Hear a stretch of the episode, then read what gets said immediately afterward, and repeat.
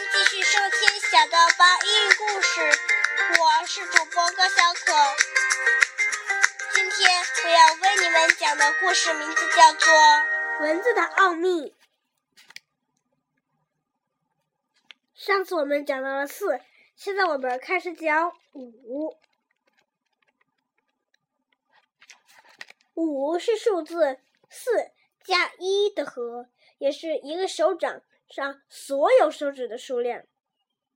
古人用手势表示数目为五十，要以掌心向外并伸出手掌，而要将这种手势反映在文字上，并与甲骨文的手等字相区别。五。的字形就不得不被抽象。甲骨文中的五就是手掌被一分为二的象形，上面的三角形表示四指，下面的三角形表示掌心和大拇指。上下图形组合即为手掌，也就是指数目五。经文小篆传习甲骨文，字形保持不变，倒隶书叉被改写，整个字形变为五，并沿用至今。五的大写为五，是对音同意境的汉字的假借，因为五的本意即古代军队的一种编制。指五名士，兵编为一五。六，平时我们用手势表示数目六时，一般会将掌心向外伸直大小拇指，而蜷曲其余三指。但古人在做六的手势时，却将掌心向内，并将手腕和手背自然下垂。甲骨文和金文的六，就是对这一手势的象形描画。字形上半部分的三角形表示手腕和手背，下半部分的两撇则代表伸直的大小拇指。大小篆，六的字形变得美观。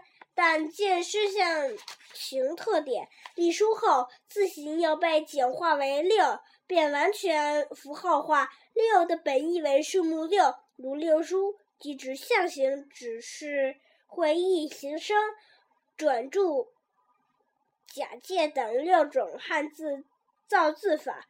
六经即指诗、书、易、礼、乐、春秋等六种儒家经典。六的大写为六，属于汉字间的同音假借。七，甲骨文、金文中的七是我们今天所使用的十的字形，而它实际上也是古人对表示数目为七的手势的象形描画。古人在表示七时，会将手臂横于胸前，伸出食指和大拇指，并成。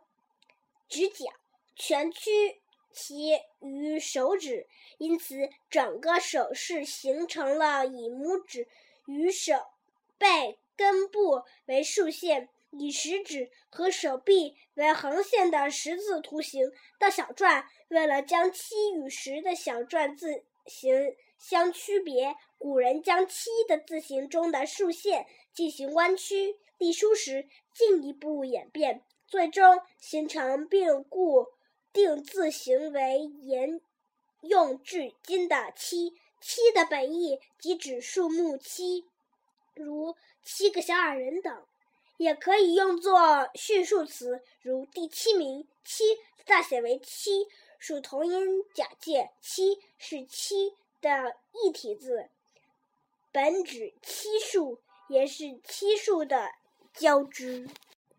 好了，今天的故事就到这里。如果你们喜欢我的故事的话，请下次继续收听吧。再见喽！本期节目播放完毕。支持本电台，请在荔枝 FM 订阅收听，谢谢。